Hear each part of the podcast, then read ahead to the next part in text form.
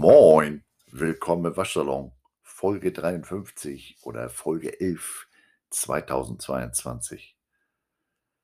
Immer noch kein Frühling. Die letzten Tage, das Wetter hier oben, Sturm, Regen, das haben wir ja nur ausgiebig genossen. Ich wäre dann jetzt bereit für Licht, warm und überhaupt.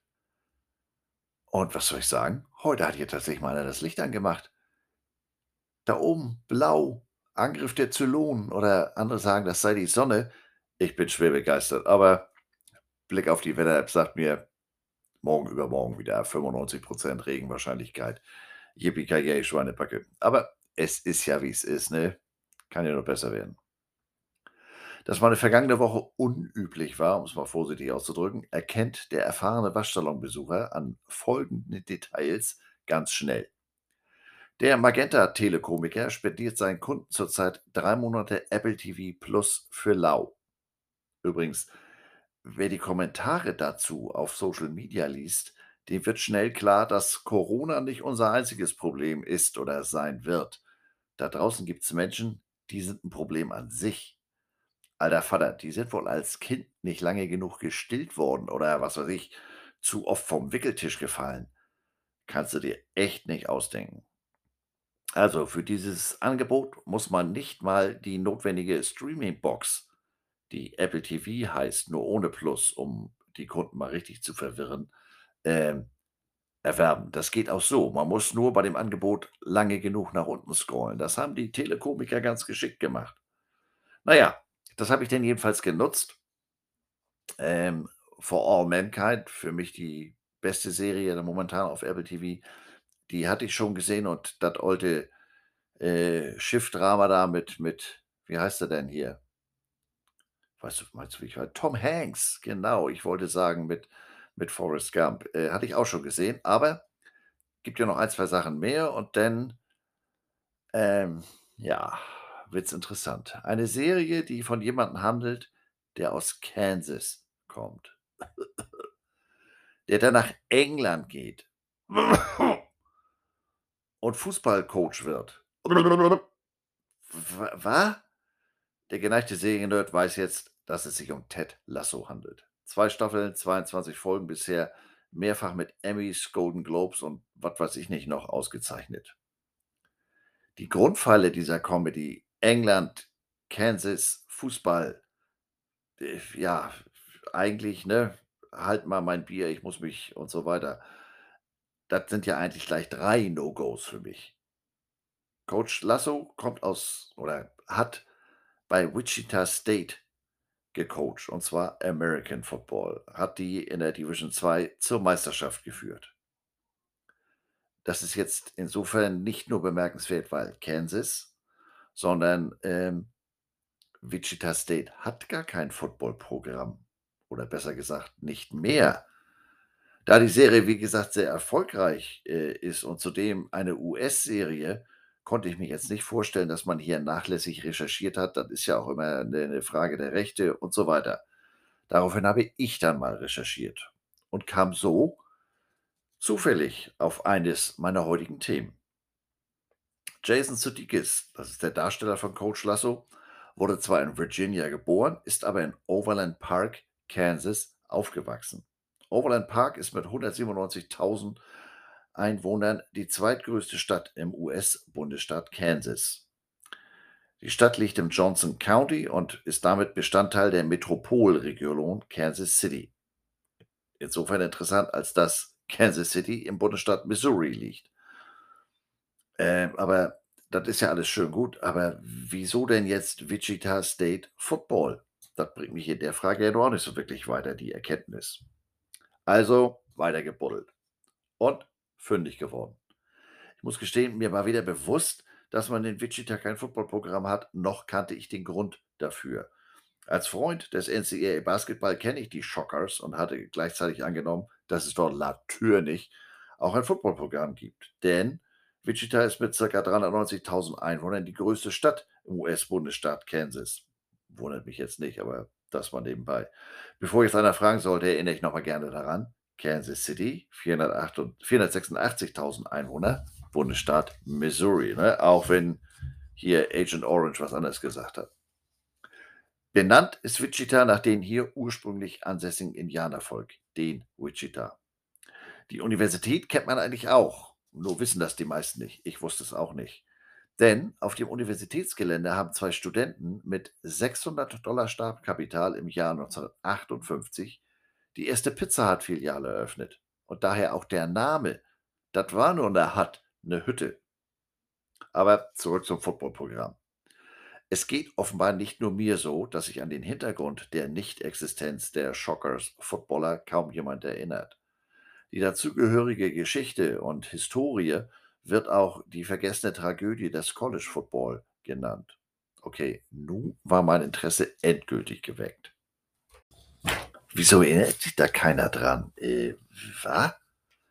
Weil die Geschehnisse über 50 Jahre her sind und weil nur sechs Wochen später eine Southern Airways DC-9 DC-9 mit der Footballmannschaft der Marshall University es während des letzten Abstiegs nie bis zur Landebahn schaffte, alle 75 Passagiere und Besatzungsmitglieder an Bord tötete und damit die Grundlage für den Spielfilm We Are Marshall von 2006 mit Matthew McConaughey bildete.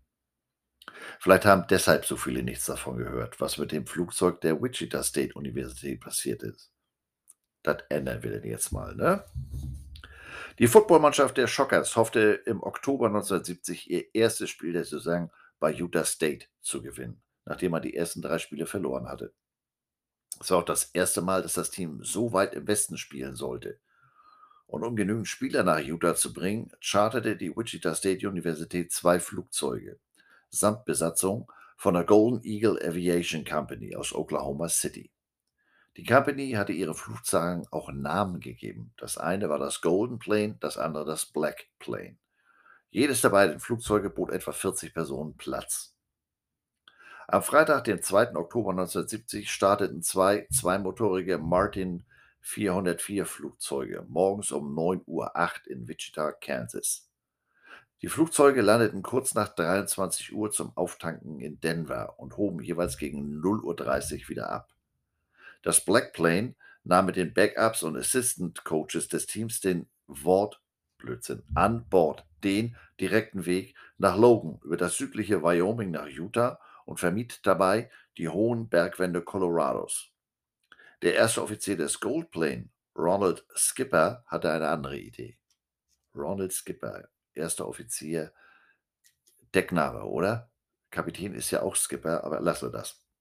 Skipper war auch Präsident der Golden Eagle Aviation Company und während des Aufenthalts in Denver hatte er beschlossen, die Passagiere seines Gold Planes, nämlich Booster, College-Administratoren und die Starter des Footballteams sowie der Head Coach und einige Teamphysios zu unterhalten. Sie würden die malerische Route, the Scenic Route, nehmen, wie er es nannte. Als Skipper nur 15 Minuten vor dem Start neben Captain Danny Crocker ins Cockpit kletterte, hatte er topografische Karten, die er kurz zuvor in einem Geschäft am Stapleton Airport in Denver gekauft hatte, damit er unterwegs auf interessante Sehenswürdigkeiten hinweisen konnte. Einen geänderten Flugplan reichten die Piloten nicht ein. Vor ihnen lag die kontinentale Wasserscheide, die größtenteils dem Gebirgskamm der Rocky Mountains folgt. Höhe fast 13.000 Fuß, knapp 4.000 Meter über dem Meeresspiegel.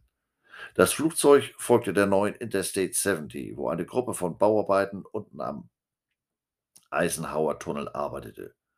Co-Pilot Skipper hatte seit dem Abflug von Denver an Höhe gewonnen, aber es wurde schnell klar, dass das Flugzeug zu niedrig flog, um über die hohe Barriere der Berge fliegen zu können. Unten auf der Interstate sahen Touristen, wie das Flugzeug sehr niedrig und sehr langsam den Box Canyon hinaufrollte. Scenic Route, der wollte denen ja was zeigen und das geht am besten, wenn man tief fliegt. Die Piloten hatten das überladene Flugzeug direkt in eine Kastenschlucht geflogen, auf beiden Seiten eingeklemmt und nicht in der Lage umzudrehen.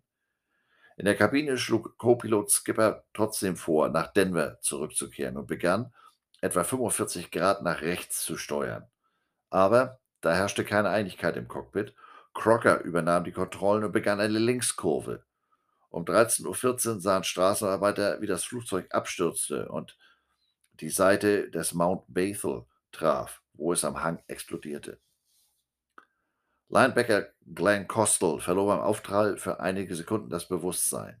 Als er orientierungslos wieder aufwachte, erinnerte er sich später, unter vielen Menschen und Trümmern zu sein. Er blickte auf und da war ein riesiges Loch. Er wusste nicht, wo oben und unten war, aber Hauptsache raus aus dem Flugzeug. Mehrere seiner Teamkollegen krochen ebenfalls durch das Loch in der Seite des Flugzeugs heraus. Die Spieler halfen sich gegenseitig von den Trümmern sozusagen wegzustolpern und brachen dann wenige Meter entfernt zusammen. Obwohl Co-Pilot Skipper an mehreren Kopfverletzungen litt, zerrte er Überlebende weiter vom brennenden Flugzeug weg. Das Feuer schreckte die Überlebenden ab, nach weiteren im Flugzeug eingeschlossenen Personen zu suchen. Die Spieler Mike Bruce oder der Spieler Mike Bruce, der am wenigsten verletzt war, ging auf die Suche nach Hilfe den Berghang hinunter. Tunnel- und Straßenarbeiter kletterten derweil den Hügel hinauf, trafen Bruce, der ihnen sagte, sie sollen zur Absturzstelle gehen, während er Hilfe holen würde. Das Flugzeug hatte etwa 300 Meter nördlich der Interstate eine 50 Meter breite und 100 Meter lange Schneise durch die Bäume geschlagen. Um eine Ausbreitung des Feuers zu verhindern, fällten die Arbeiter Bäume rund um die Absturzstelle. Andere versuchten, die im vorderen Teil der Kabine eingeschlossenen zu retten, von denen einige um Hilfe schrien. Aber das Feuer hinderte die Retter immer noch daran, hineinzukommen. Die zerschmetterten Flügel schwelten, nicht identifizierbare Metallblocken zusammen, mit Footballhelm und Shoulderpads quer über den Berghang verstreut. Zwölf Überlebende schafften es bis an die Interstate, wo Krankenwagen sie nach Idaho Springs warteten, brachten. Dr. Morgan Durham, zu dieser Zeit der einzige Arzt in der Stadt, führte eine rudimentäre Behandlung durch, bevor er elf der zwölf Überlebenden in Krankenhäuser in Denver verlegte.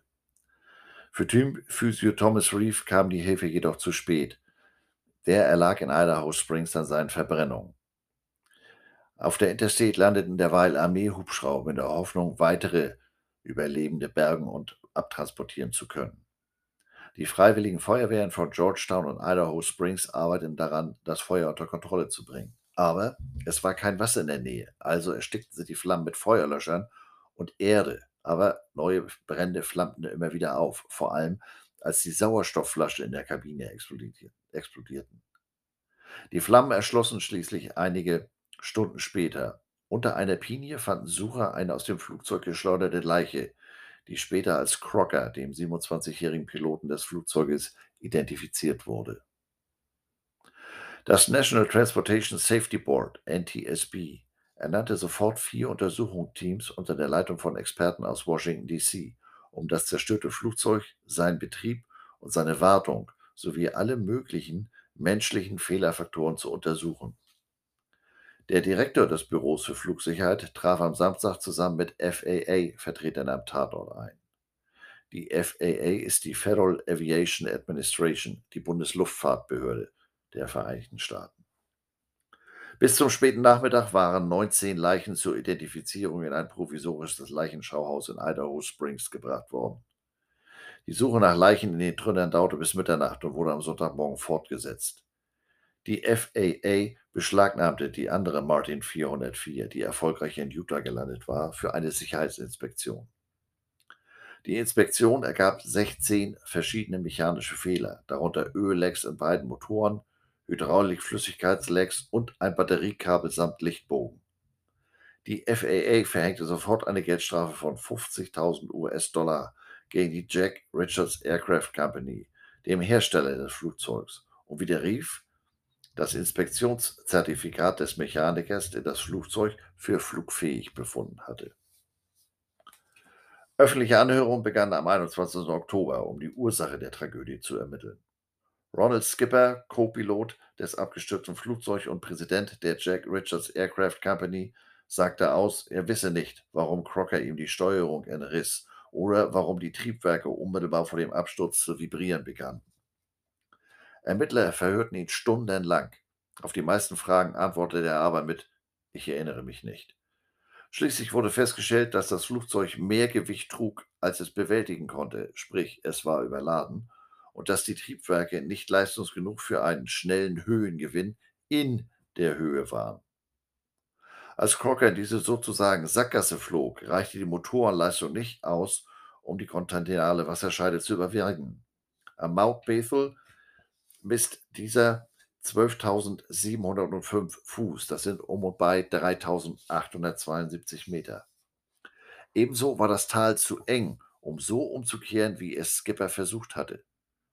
Die plötzliche Schräglage des Flugzeugs nach links und dann der sofortige Richtungswechsel nach rechts, oder vielmehr der Versuch desselben, verringerten die Geschwindigkeit zusätzlich, es kam zum Strömungsabriss. Die langsame Geschwindigkeit führte aber auch dazu, dass elf Passagiere den Absturz überlebten. Doch 29 Passagiere starben beim Aufprall und zwei weitere erlagen später ihren Wunden. Das NTSB stellte die Ursache des Absturzes in der unzureichenden und falschen Flugplanung von Crocker und Skipper sowie ihrem mangelnden Verständnis der Fähigkeiten des Flugzeuges fest.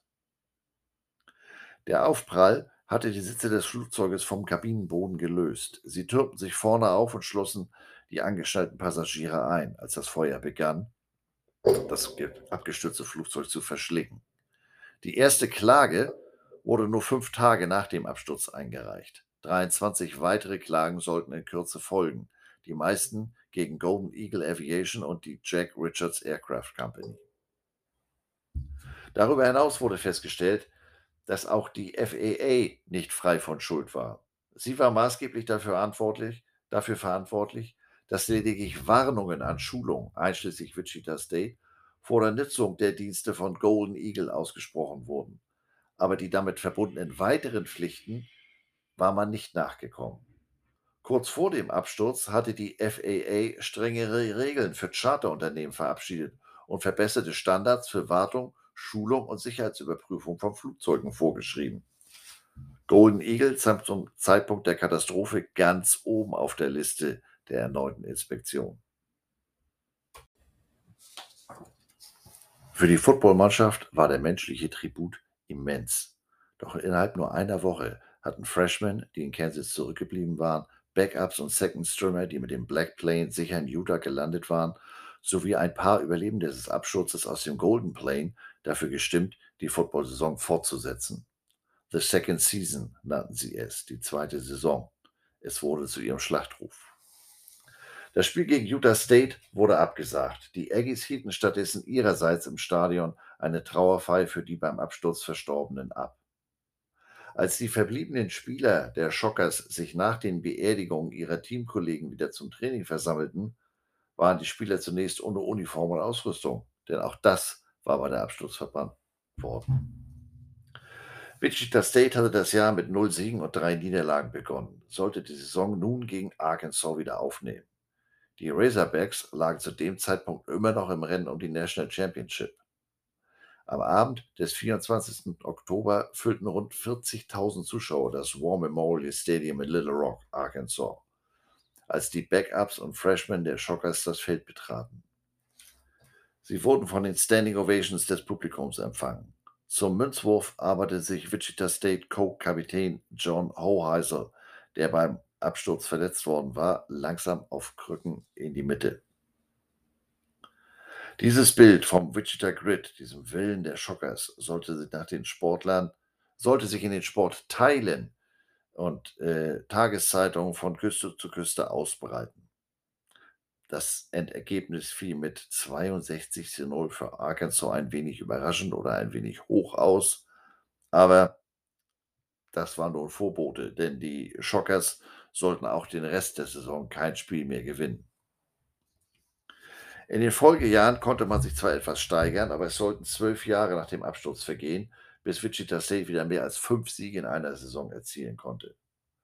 1982 war für das Wichita State Football Programm etwas Licht am Ende des Tunnels zu sehen. Unter der Leitung von Head Coach Willie Jeffries, dem ersten afroamerikanischen Head Coach, der eine NCAA Division 1 Programm an einer überwiegend weißen Schule als farbiger erreichen sollte. Die Shockers erreichten eine Bilanz von 8 zu 3 und auch die Zuschauerzahl pro Spiel lag mit 23.000 wieder über dem der Vorjahre. Nach der Saison 82 hatten die Shockers aber Schwierigkeiten, an diese erfolgreiche Saison entsprechend anzuknüpfen. 1983 wurde das Footballprogramm zudem wegen Regelverstößen unter anderem beim Recruiting mit einer zweijährigen Bewährungsstrafe durch die NCAA belegt. Unter anderem wurden die Spiele der Shockers 1983 und 84 nicht live im TV übertragen. Die Universität verlor daraufhin die Geduld. Football war nach über 20 Jahren wenig erfolgreich und einfach nicht mehr wichtig, weder für die Uni noch für die Region. Das Publikum, die Alumni und die Booster, die hatten mittlerweile allesamt das Interesse am Football der Wichita State Universität verloren. Das lag auch daran, dass Baseball und Basketball äh, äußerst erfolgreich waren. Die Uni wollte künftig einfach kein Geld mehr für eine im Vergleich bedeutungslose Sportart ausgeben. Und so traf die Schule die Entscheidung, das Team aufzulösen. Am 1.12.1986 erklärte University President Warren Arn die Auflösung des Footballprogramms. Das hatte seit 1897 bestanden. Das Kansas Board of Regents erstellte, erteilte im Mai 2020 der Universität die Erlaubnis, das Footballstadion mit 30.000 Sitzplätzen abzureißen. Mehr als 30 Jahre nachdem die Schule ihr Footballprogramm beendet hatte. Werdet ihr sagen, wieso haben die das Stadion denn noch gehabt? Das Stadion hatte zuletzt vor allem als Austragungsort der Leichtathletikmeisterschaften der Kansas State High Schools gedient. Das war das größte Highschool-Leichtathletiktreffen des Landes und Tausende von Athleten aus ganz Kansas kamen nach Wichita. So viel zur Geschichte der Shockers Footballer. Zurück zu Jason Sudeikis, dem Darsteller von Coach Lasso. Dem war es also aufgrund seiner Herkunft ein Anliegen, ein Team aus Kansas in die Show einzubringen. Bin ja froh, dass er die Shockers genommen hat und die Ollen Jayhawks. Als die Produktionsfirma wegen der Lizenz bei Wichita State anfragte, war deren Antwort, erste Antwort, Sie wissen aber schon, dass wir seit 1986 kein Footballteam mehr haben. Und so beginnt die erste Folge der Serie mit Scott van Pelt und dem ESPN Sports Center, wo die Meldung von der Meisterschaft der Shockers samt Video vom Siegestanz des Head Coaches in der Kabine gezeigt wird. Für 30 Sekunden sieht man Sudikis in einem Lockerroom voller Shockers-Gear, er selbst mit Weiser und Pullover samt Logo. Obwohl es sich um ein fiktives Footballteam handelt, wurde für die gezeigte Ausrüstung Under Armour als Marke gewählt. Das erfreute die Universität sehr, denn Under Armour ist der Ausstatter der Shockers und des Athletic Department. Und mich erfreuen solche Details ja auch immer sehr. Und noch etwas zu der Serie selbst. Ich muss sagen, dass meine Erwartungen aufgrund der Trailer, die ich gesehen hatte, jetzt nicht so hoch waren. Das erschien mir sehr klischeehaft und teilweise sogar albern. Ähm, das ist mitunter auch so. Da gibt es auch mal Momente des Fremdschämens, aber ja, geht auch noch um Fußball, sollte man meinen. Das ist aber eigentlich nur der Aufhänger, sozusagen äh, die Kulisse. Natürlich wird da in den ersten Folgen viel auf den sprachlichen Unterschieden zwischen amerikanischem und britischem Englisch und auch der Gebräuche, Stichwort stilles Wasser, äh, kohlensäurehaltiges Wasser herumgeritten. Ähm, das reguliert sich aber äh, im Laufe der Serie von selbst und es passt einfach irgendwie alles. Das, ich hatte so Déjà-vu, ich zum NFL-Spiel in London. Andreas, geh du mal vor, dein Englisch ist das Beste. Ja, glaubt man nicht, dass ich mit dem Busfahrer auch nur irgendwie ich habe da immer mehr Geld hingelegt, bis, äh, mein Kumpel sagte: „Du, der hat gesagt, die nehmen kein Bargeld, kannst aufhören.“ Äh, also insofern, vielleicht hat mir die Serie deshalb auch so gut gefallen, weil ich das so nachvollziehen konnte. Ähm, aber abgesehen davon, dass ich gar nicht weiß, dass die Serie auf ob es die Serie auf Deutsch gibt. Ich gucke das natürlich immer alles auf Englisch, kennt ihr ja. Äh das muss man im Englischen sehen, das funktioniert sonst auch nicht, auch die Wortspiele und keine Angst. Wie gesagt, äh, Fußball nur am Rande, das könnte auch Football sein. Es geht eigentlich mehr, ähm, um die Charaktere, um die Menschen, um ihre Problemchen und Probleme. Ja, teilweise auch mit dem Sport, aber um den ums Leben insgesamt und hat mir sehr gut gefallen. Das ist jetzt sicherlich keine, äh, Serie mit Tiefgang à la Shakespeare, aber ich finde es gelungen unterhaltsam und warte jetzt schon auf die dritte Staffel, muss ich sagen. Ach ja, und dass der ein oder andere Song von Electric Light Orchestra gespielt wird, das gibt natürlich auch mehr Bonuspunkte im Fleißheftchen, ne? Ja. So, jetzt aber mal ganz harter Themenwechsel. Ich hatte letzte Woche den in der NFL in diesem Umfang einmaligen Einsatz von RFID-Chips durch die LA Rams und dessen Bedeutung auf dem Weg zum Super Bowl-Gewinn kurz angerissen. Aber da ich vorher schon so viel erzählt hatte und auch dieses Thema äh, nichts für drei Sätze ist, hatte ich es auf diese Woche verschoben. Also, es wird jetzt sozusagen technisch. Dazu muss ich hier mal auf die nächste Seite gucken. Ich weiß ja gar nicht, was ich hier erzählt hatte, aber jetzt weiß ich wieder. Die Rams haben auf ihrem Weg zum Super Bowl so ziemlich alles auf eine Karte gesetzt. Fängt schon an äh, mit dem Personal. Aufgrund zahlreicher Trades, wie beispielsweise dem Quarterback-Tausch mit Detroit, hat man bis 2024 keinen First-Round-Pick in der Draft. Und auch sonst hat man wenig dem Zufall überlassen. Jedes Training und jedes Spiel der Rams in der Saison 2021 stand sozusagen unter elektronischer Aufsicht. Es wurden jeder einzelne Schritt jedes einzelnen Spielers gezählt, ihre Geschwindigkeit gemessen, der Umfang der Belastung im Training überwacht und natürlich auch gemanagt und sogar der Vollkontakt im Training quantifiziert. Alles in Echtzeit dank der RFID-Chips, die in die Shoulderpads eingebettet sind und die Art von Daten erfasst, die ein Team zum größten Erfolg in ihrem Sport führen soll. RFID steht für Radio Frequency Identification, also eine Identifizierung über elektromagnetische Wellen. Auf einem kleinen RFID-Chip können die unterschiedlichsten Informationen gespeichert werden. Ein Lesegerät kann die Daten jederzeit über Funk auslesen. Also Lesegerät ist dann nicht ganz richtig, das wird eine Software sein, aber egal. Bei den gespeicherten Daten kann es sich um Text oder simple Codes handeln. Nummern, Namen, Passwörter, zahlreiche weitere Informationen lassen sich darauf speichern. Und äh, diese Chips werden auch Transponder oder Tags genannt und sind in der sind inzwischen Massenware. Das heißt, die gibt es für ganz, ganz schmales Geld und deshalb kann man damit so großzügig umgehen.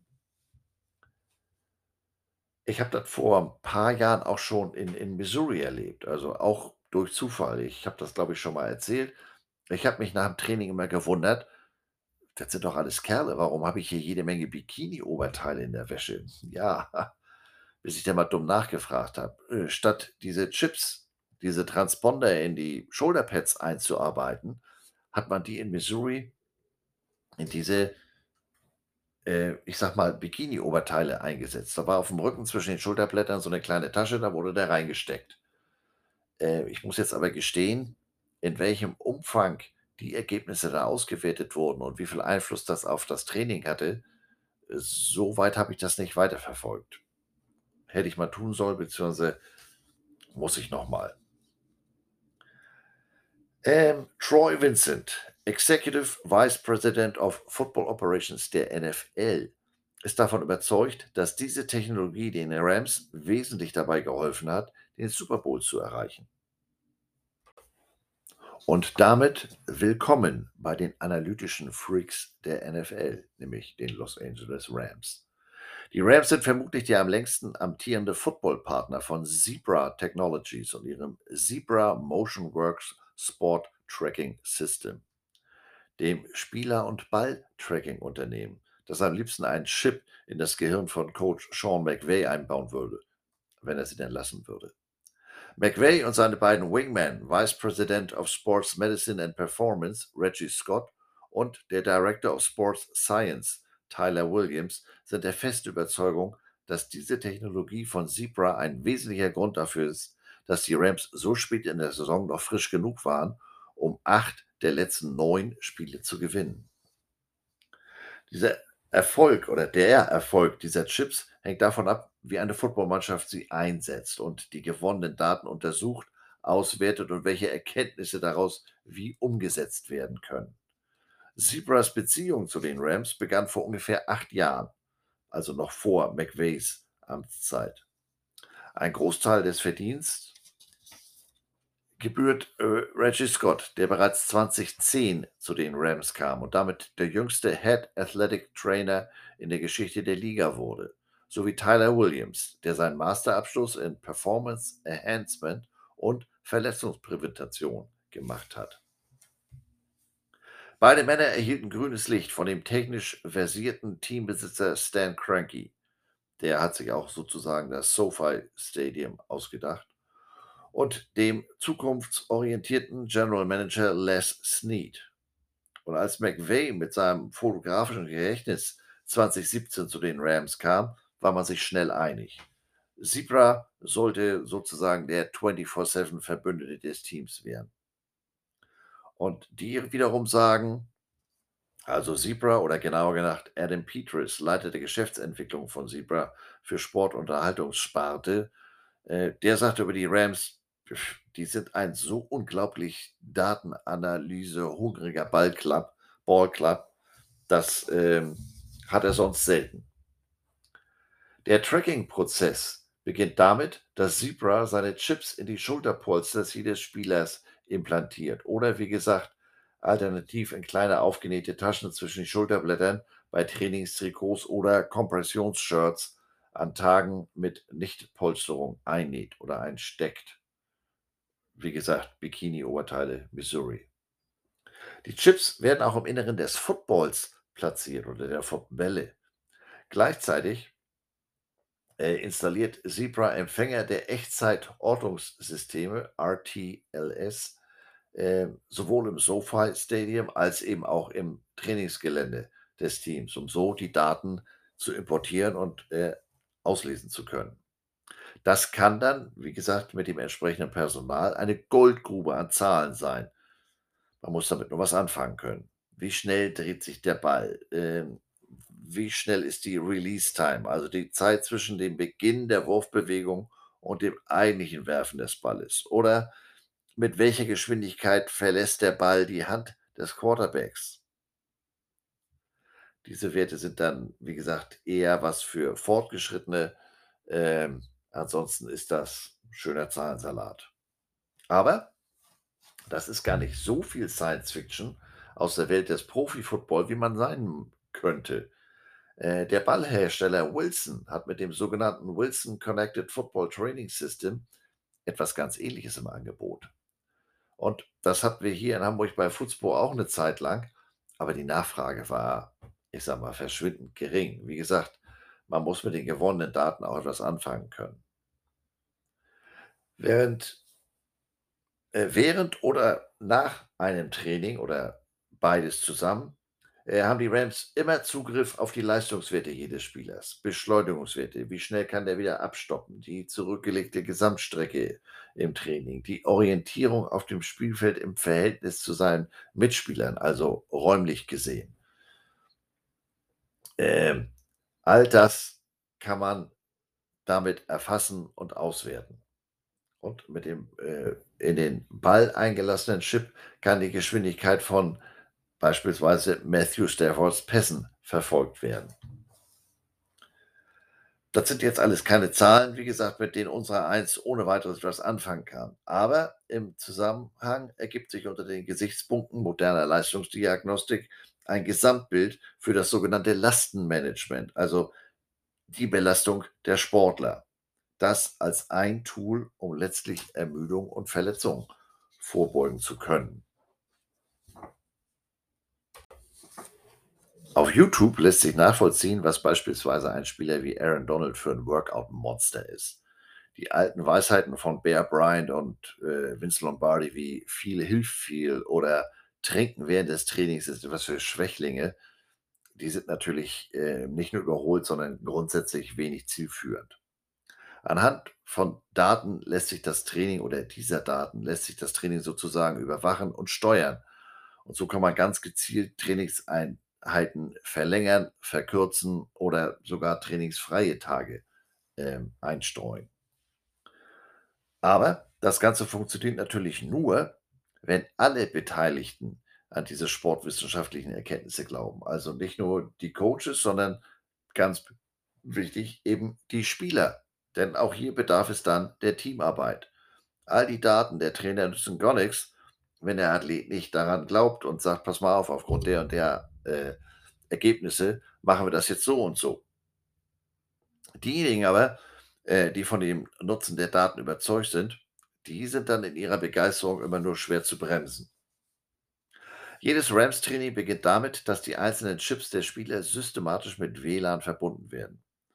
Wenn beispielsweise äh, Cooper Cup beim Aufwärmen beginnt äh, zu joggen, dann in den Trab übergeht und zum Schluss Sprints macht, zeichnet der Chip das alles auf. Und wenn der Trainingsplan für den Tag vorsieht, dass äh, äh Cooper fünfmal 80 Prozent seiner Höchstgeschwindigkeit im Training erreichen soll, dann werden die Ergebnisse schon während des Trainings ganz genau verfolgt, um keine Überbelastung auftreten zu lassen.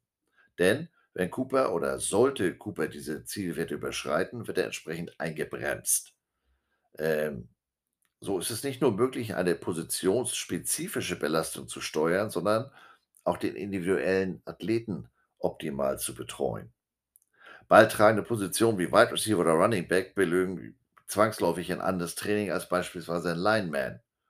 Und da kann man dann noch gezielter steuern, selbst innerhalb einer Unit, wie meinetwegen die Offense Line. Da sind die Anforderungen für Guard und Tackle auch ganz unterschiedlich. Und äh, auf der anderen Seite des Balls, End oder Tackle, da ist das ja auch wichtig.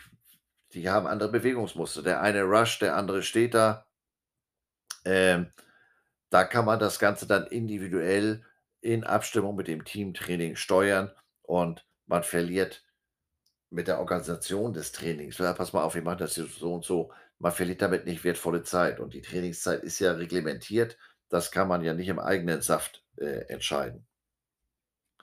Bei einem anderen NFL-Team mit Zebra-Chips, genauer gesagt den New Orleans Saints, stellte man Ende eines Trainings fest, dass ein nicht näher genannter Pro Bowl Running Back laut seinem RFID-Chip unfassbare 10.000 Yards nur im Training gelaufen war.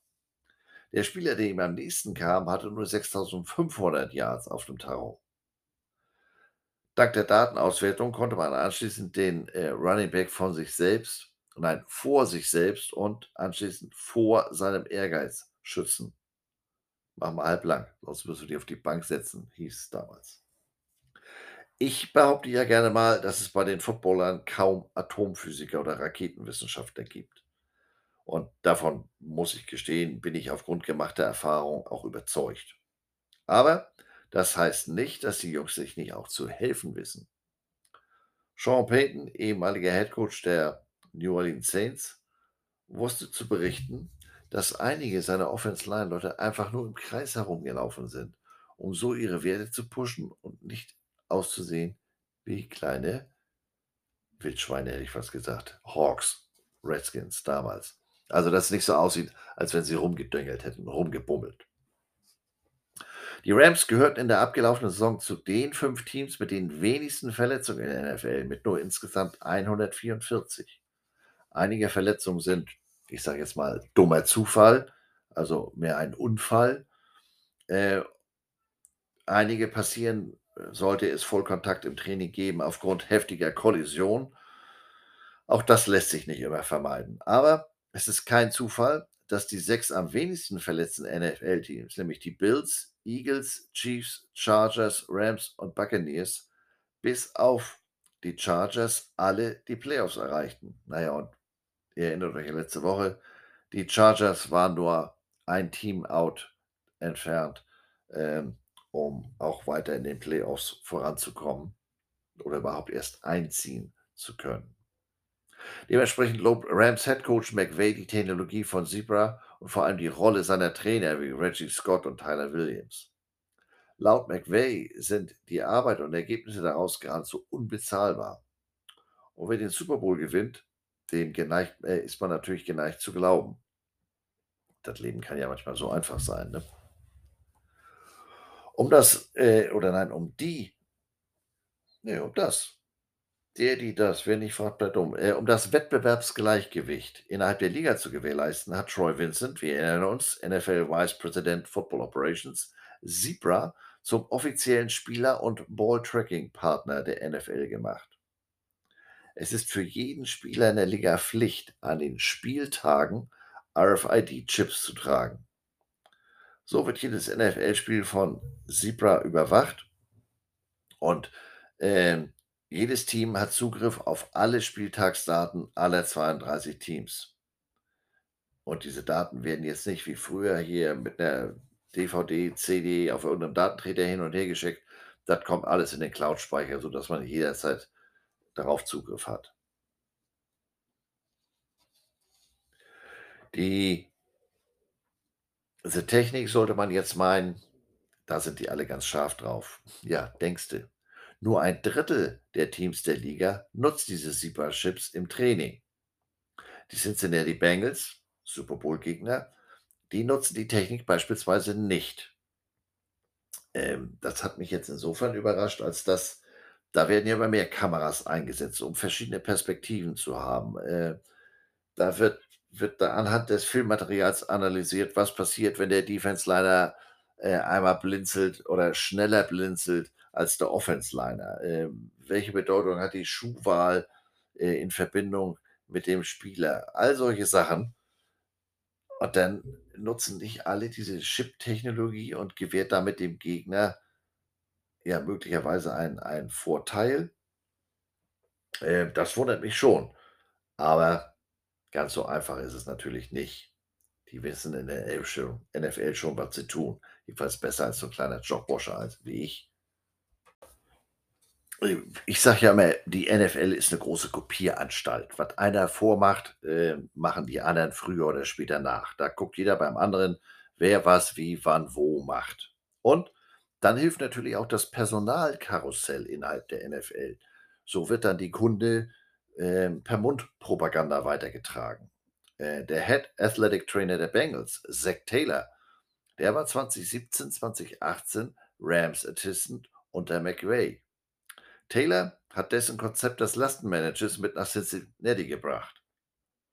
Auch wenn die, äh, Bengals Zebra nicht im Training nutzen, nutzen sie natürlich, äh, immerhin die Spieltagsdaten und setzen so, ähm, während der Woche, während des Trainings ihr eigenes Lastenmanagement ein. Also auch da, ähm, ist man gut unterwegs. Ähm, aber wenn 2 das Gleiche tun, ist das immer noch nicht dasselbe. Aber immerhin sind die Voraussetzungen geschaffen. Was man dann daraus macht als Team, ist dann letztlich jedem selbst überlassen. Viele Wege führen nach Rom, ähm, sagt das Phrasenschwein aus dem Hintergrund. Und ähm, andererseits, ohne diese Chip-Technologie von Zebra ist das Belastungsmanagement der Bengals nicht ganz so individuell möglich wie das der Rams. Aber auch hier konnte man die Spieler überzeugen, dass solche Daten helfen, solche Erkenntnisse und auch so kann man dann das Training, wie gesagt, steuern, verlängern, verkürzen oder sogar trainingsfreie Tage. Taylor von den Bengals ist der Ansicht, gemeinsam mit den Rams aus gesundheitlicher Sicht die Liga anzuführen, was unmittelbaren Einfluss auf das Erreichte, nämlich dem Erfolg auf dem Spielfeld hat. Er ist überzeugt, dass die Super Bowl-Teilnahme der Rams 2018 darauf basierte und viele wie viele gesunde Spieler die Rams und Bengals in den Playoffs zur Verfügung hatten. Es gibt seiner Ansicht nach kein besseres Verständnis für den Prozess, als wenn man ihn so aus allererster Hand erfährt. Das Grundprinzip hat er auf jeden Fall zu den Bengals mitgebracht. Die Spieler haben es auch voll und ganz akzeptiert und ich würde mal sagen, das hat sich für sie ja auch ausgezahlt, auch wenn's jetzt noch nicht ganz zum Super Bowl-Gewinn gereicht hat. Aber man war immerhin noch besser als 30 Teams in der NFL und nur eines war besser als man selbst. Wie der Zufall es will, gibt es natürlich auch dafür eine Statistik. Die Bengals lagen in der Liste der am wenigsten verletzten Teams in der Liga auf Platz 10, hatten insgesamt die sechstwenigsten Verletzungen in der NFL, basierend auf dem sogenannten Qualitätsspielerwert. Was für 'n Wort. Habe ich mir aber nicht ausgedacht.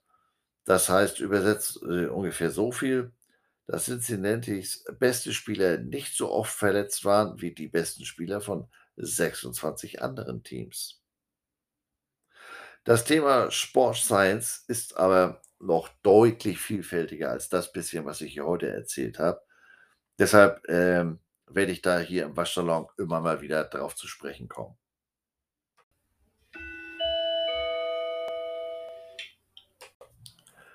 Trouble in Paradise oder genauer gesagt in Tuscaloosa, der Heimatstadt der Alabama Crimson Tide. Die University of Alabama und die Stadt Tuscaloosa befinden sich in einem guten altmodischen Stare-Down. Wer zuerst blinzelt, verliert. Keine angenehme Situation für beide Seiten, die oft eng zusammenarbeiten. Aber dieses Mal liegt man inhaltlich doch eher weit auseinander und die Meinungsverschiedenheit wird auch sehr öffentlich ausgetragen. Alles eine Bierfrage, würde ich mal sagen. Und genau darum geht's. Naja, mehr oder weniger. Es geht um den Alkoholverkauf auf dem Campus. Die Universität möchte in einer sich ständig verändernden Landschaft zusätzliche Einnahmen für sein Athletic Department generieren.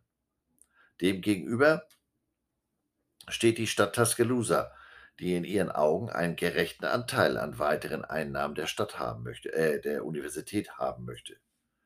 Nur ist die Universität der Ansicht, dass man der Stadt schon genug Geld zukommen lässt und deshalb schaltet man momentan auf Stur.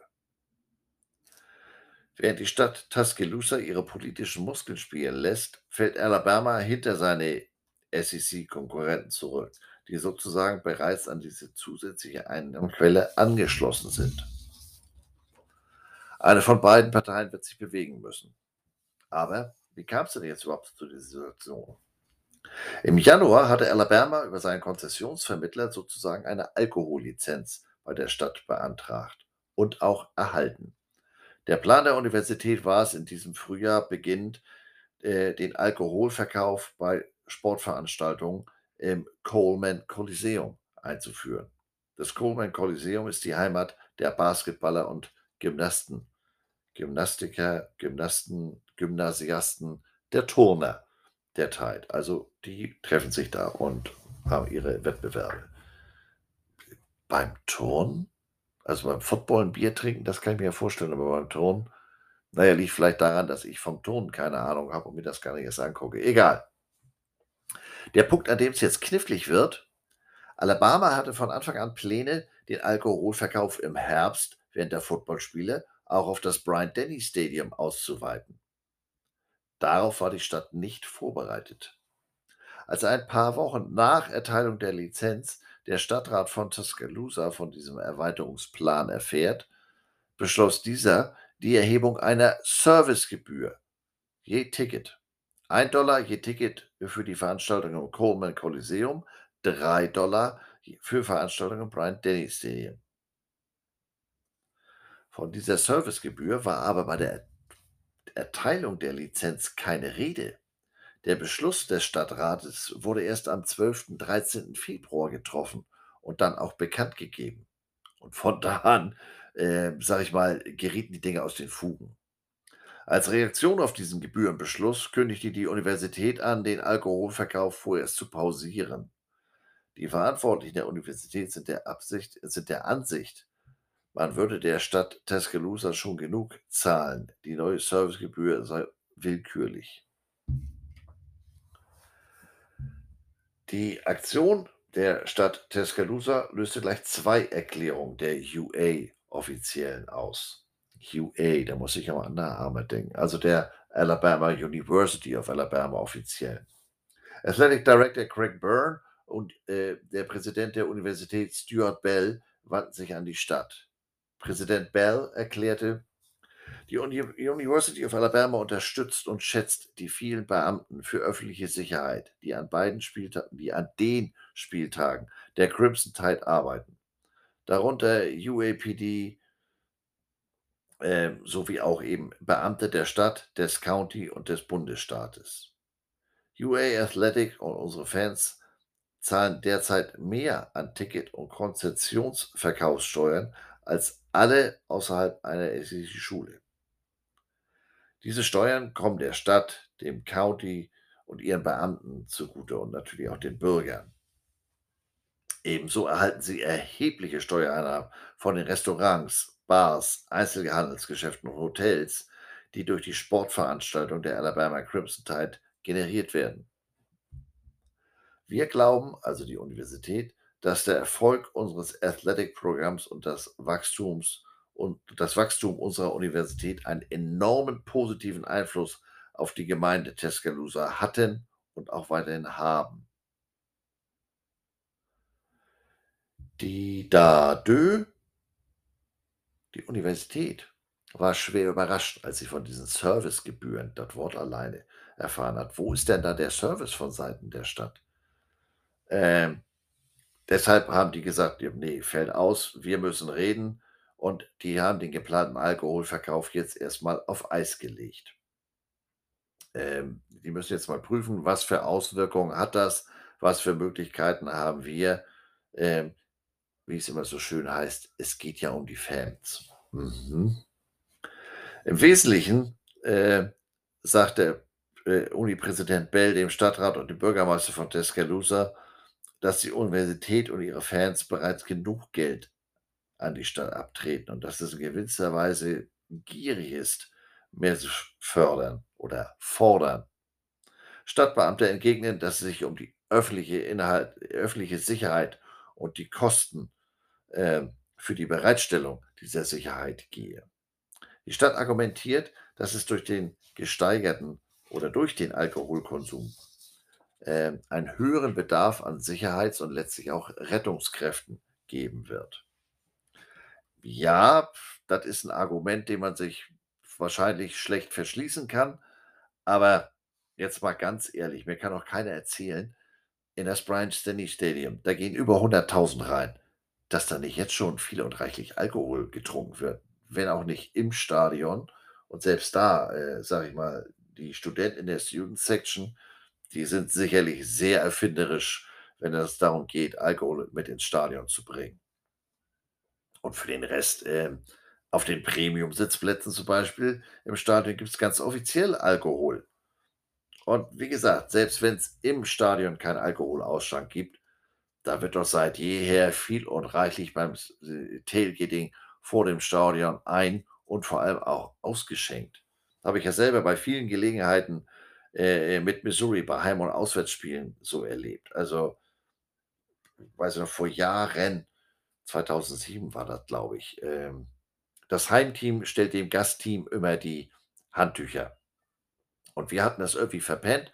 Nebraska kam, war 'n Abendspiel, bestes Wetter und wir rüber mit'm Golfkart, äh, Handtücher aus der Basketballhalle holen. Die Fahrt erst mal war das natürlich alles super voll, ähm, und da wurde da wurde nicht getrunken, da wurde teilweise gesoffen und es wurde geraucht und vom Geruch her nicht nur Zigaretten. Die hatten da auch irgendwie was Grünes auf der Graswiese gefunden. Also, die sollen jetzt mal nicht so tun, als wenn das bisher Treffen der anonymen Alkoholiker war. Da wurde schon immer getrunken. Aber das ist im College offensichtlich 'n Thema, denn auch in Missouri, äh, da gibt's den Verkauf oder bei den Missouri Tigers, nicht im Staat Missouri. Da ist der Verkauf von Alkohol, sprich Bier und Wein, ähm, erst seit 2019 im Stadion erlaubt. Dabei sitzt Anheuser-Busch, sprich Budweiser und so weiter, nur knapp 100 Meilen entfernt in St. Louis. Man müsste direkt mal recherchieren, ähm gibt das irgendwie eine Studie, die belegt, dass der Verkauf von Alkohol bei einer Sportveranstaltung zu einer erheblichen Zunahme der Kriminalität führt? Denn nichts anderes behauptet die Stadt Tuscaloosa ja. Wird es also bei vermehrten Alkoholgenuss meinetwegen zu Belästigung wie Lärm kommen? D da bin ich mir ziemlich sicher. Aber wie gesagt, das war beim sozusagen unorganisierten Alkoholgenuss während des Tailgating sicher auch nicht anders. Äh, weshalb die Stadt Tuscaloosa jetzt zusätzlich ungefähr 1,6.000.000 $ benötigt, um das zu bewältigen. Das ist mir jetzt ehrlich gesagt nicht so ganz klar. Denn diese 1,6.000.000 $, das ist ungefähr die Summe auf die die, äh, schlauen Köpfe bei zusätzlichen Einnahmen aus dieser Servicegebühr und dem Ticketverkauf, äh, kommen. Das ist das, was man da so schätzt.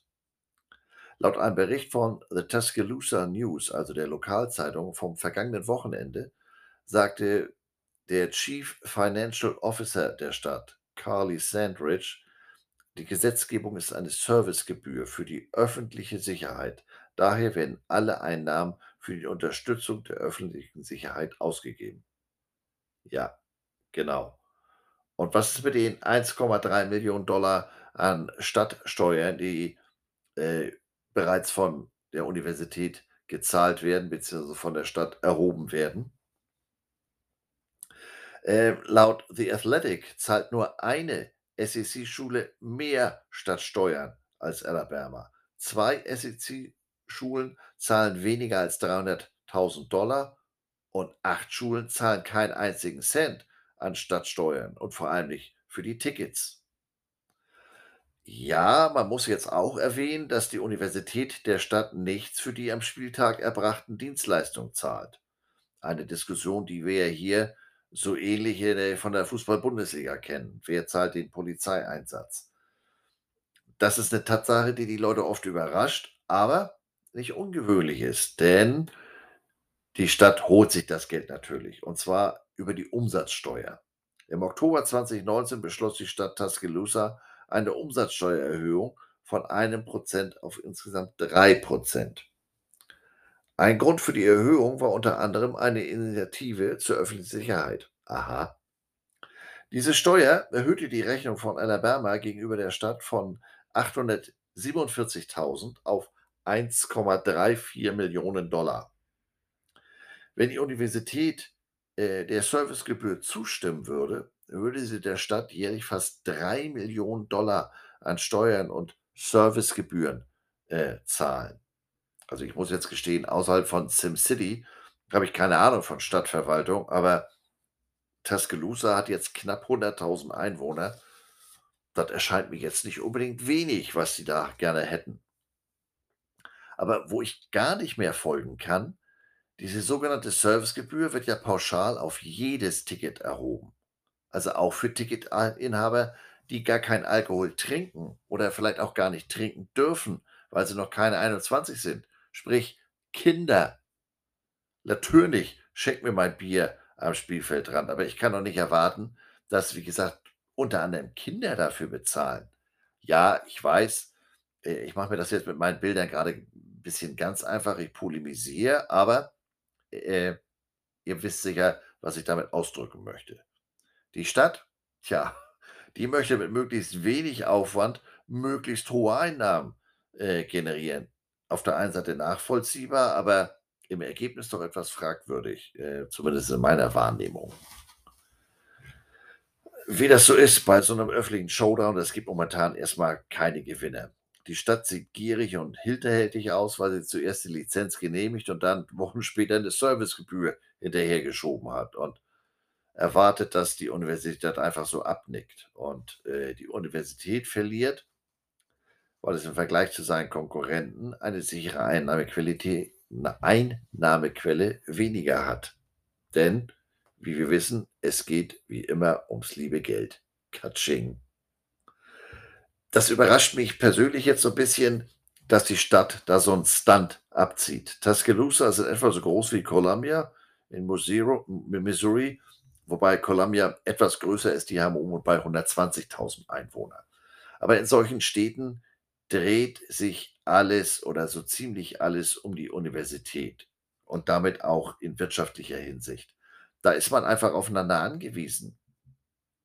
Ähm, und das hat man ja in diesem Fall in Tuscaloosa und mit Alabama in der Vergangenheit auch schon wunderbar praktiziert, wie beispielsweise bei den, bei den Tornadoschäden im April 2011. Äh, vielleicht sollten sich alle Beteiligten einfach mal auf ein Bier zusammensetzen außerhalb des Campus, damit die nicht noch von äh, irgendwelchen Sorgen geplagt werden. Sprich, wir sitzen hier in einem Gebäude der Universität, dann lass mal den Klingelbeutel für die Steuer herumgehen. Ich glaube, das wäre nicht so förderlich, förderlich für die Diskussion. Anderes Thema.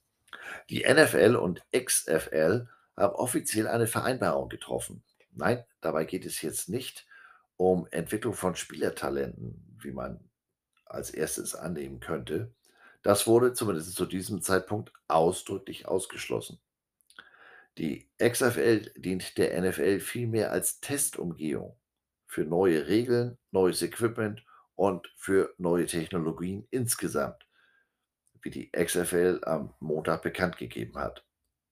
Eine persönliche oder personelle Geschichte gibt es dann aber doch, potenzielle Offizielle, sprich Schiedsrichter und Coaches, ähm, sollen sich ausdrücklich in der XFL entwickeln können. Ähm, angesichts der wachsenden Zahl Alternativen alternativer Ligen in der US-Football-Landschaft ist das durchaus bemerkenswert. Und falls jetzt einer fragt, nein, die ELF wurde dabei bisher lang wurde dabei bisher nicht erwähnt. Die XFL soll den Spielbetrieb im Februar 2023, also ziemlich genau in einem Jahr, unter den neuen Eigentümern Danny Garcia, Dwayne The Rock Johnson und Redbird Capital Partners wieder aufnehmen.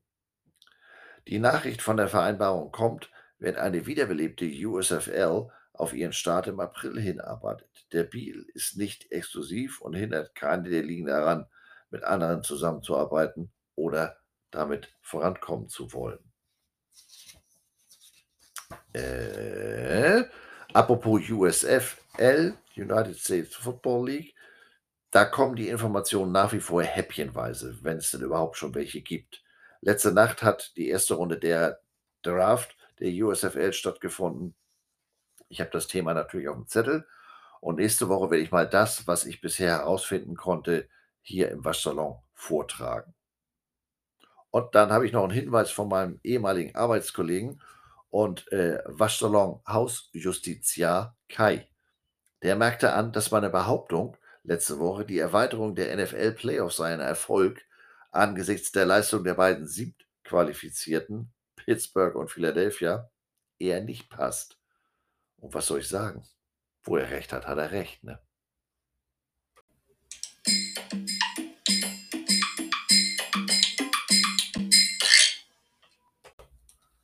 Der ein oder andere hat es vielleicht schon vermisst. Der lang verlorene Sohn ist wieder zurückgekehrt, die Abteilung Swag. Und da bin ich jetzt mal ganz unbescheiden und stelle mich selbst in die erste Reihe. Ich war ja, wie gesagt, am Wochenende zur Beisetzung meines Vaters in Flensburg und um aus einer bescheidenen Situation das Beste zu machen, haben wir zumindest in einem sehr schönen Hotel gewohnt, dem Hotel Hafen Flensburg. Äh, kurzer Hinweis, unbezahlte Werbung. Die hatten ein Arrangement für den Februar, das haben wir dann bei der Gelegenheit mal genutzt. Denn da, wo das Hotel samt Restaurant jetzt steht, waren früher zwei Diskotheken. Direkt in der ersten Reihe das Sunny. Das war sehr beliebt bei den US-Soldaten. Und dahinter etwas versetzt das Krypton. Tja, und jetzt steht da so ein Hotel, wie die Zeiten sich ändern. Am Freitagnachmittag liefen da im Hotel plötzlich jede Menge junger Damen äh, durch das Hotel. Die Fußball U17 Damen Nationalmannschaft. Mädchennationalmannschaft hört sich so komisch an. Also U17 Damen-Nationalmannschaft. Die hatten ein Testspiel gegen Dänemark absolviert und kehrten nun ins Hotel zurück. Zweites Testspiel äh, war am letzten Montag. Da war ich zunächst mal beeindruckt. Jetzt nicht von den Mädels äh, oder auch nicht von ihren Klamotten. Das ist ja das Wichtigste, was ich mir anguckte, war natürlich Adidas. Aber in solchen Hotels bin ich weder mit der Herren noch mit der Junioren-Nationalmannschaft jemals abgestiegen. Irgendwie scheint diese Randsportart Fußball finanziell besser ausgestattet als Football. Naja, wie dem auch sei. Ich traf auf dem Weg in die Parkgarage auf Rollcontainer und Überseekisten äh, sowie zwei begleitende Herren. Na, Männers, seid ihr die Ausrüster? Zeugwart trifft es ja, aber irgendwie war ich gedanklich bei Equipment Manager. Aber das wollte ich auch nicht sagen, denn wären die wahrscheinlich gleich weitergegangen. Ähm, und was soll ich sagen? So war es. Wir haben uns dann kurz fachlich ausgetauscht, äh, wer die beiden auf den Fahrstuhl warteten. Als der dann kam, stieg eine der Spielerinnen aus. Aber nicht ohne vorher eine klare Ansage des Equipment Managers zu bekommen. Warum sie denn bitte auf dem Weg nach unten den Fahrstuhl nutzen würde und vor allem damit blockieren würde. Und das Ganze in einer nicht so freundlichen Tonlage, wie ich das gerade getan habe. Da ging mir ja gleich wieder das Herz auf, ne? Wir Jogwasher sprechen also unabhängig vom Sport sozusagen die gleiche Sprache. Es ist ja, wie es ist, ne? Derart inspiriert habe ich mich dann am Ende des Wochenendes gleich nochmal in die erste Reihe gestellt und mal auf ganz doof in Missouri angeklingelt. Oh, was soll ich sagen? Vom 9. bis 29. März werde ich in Columbia zum Spring Practice und Pro Day weilen. Flüge sind gebucht. Der freiwillige Corona-Vermeidungs-Lockdown wird äh, bis dahin fortgesetzt. Und dann schauen wir mal, was mich da drüben äh, so erwartet und was ich in Sachen Waschsalon von da drüben aus machen kann. Ähm, ich muss gestehen, so ein bisschen aufgeregt bin ich ja schon. Ne? Das Kapitel war ja für mich ja eigentlich schon abgeschlossen. Abgeschlossen, das ist dann auch das nächste Stichwort, wieder so eine hervorragende Überleitung. Wieder geht ein Tag in Waltons Mountain Waschsalon zu Ende. Mary Jane, Jim, Bob, Jim Bob und kein Bock auf den Job haben sich schon abgemeldet. Ich mache das dann auch, also für diese Woche. Bis nächste Woche, passt auf euch auf. Bis dahin, moin moin.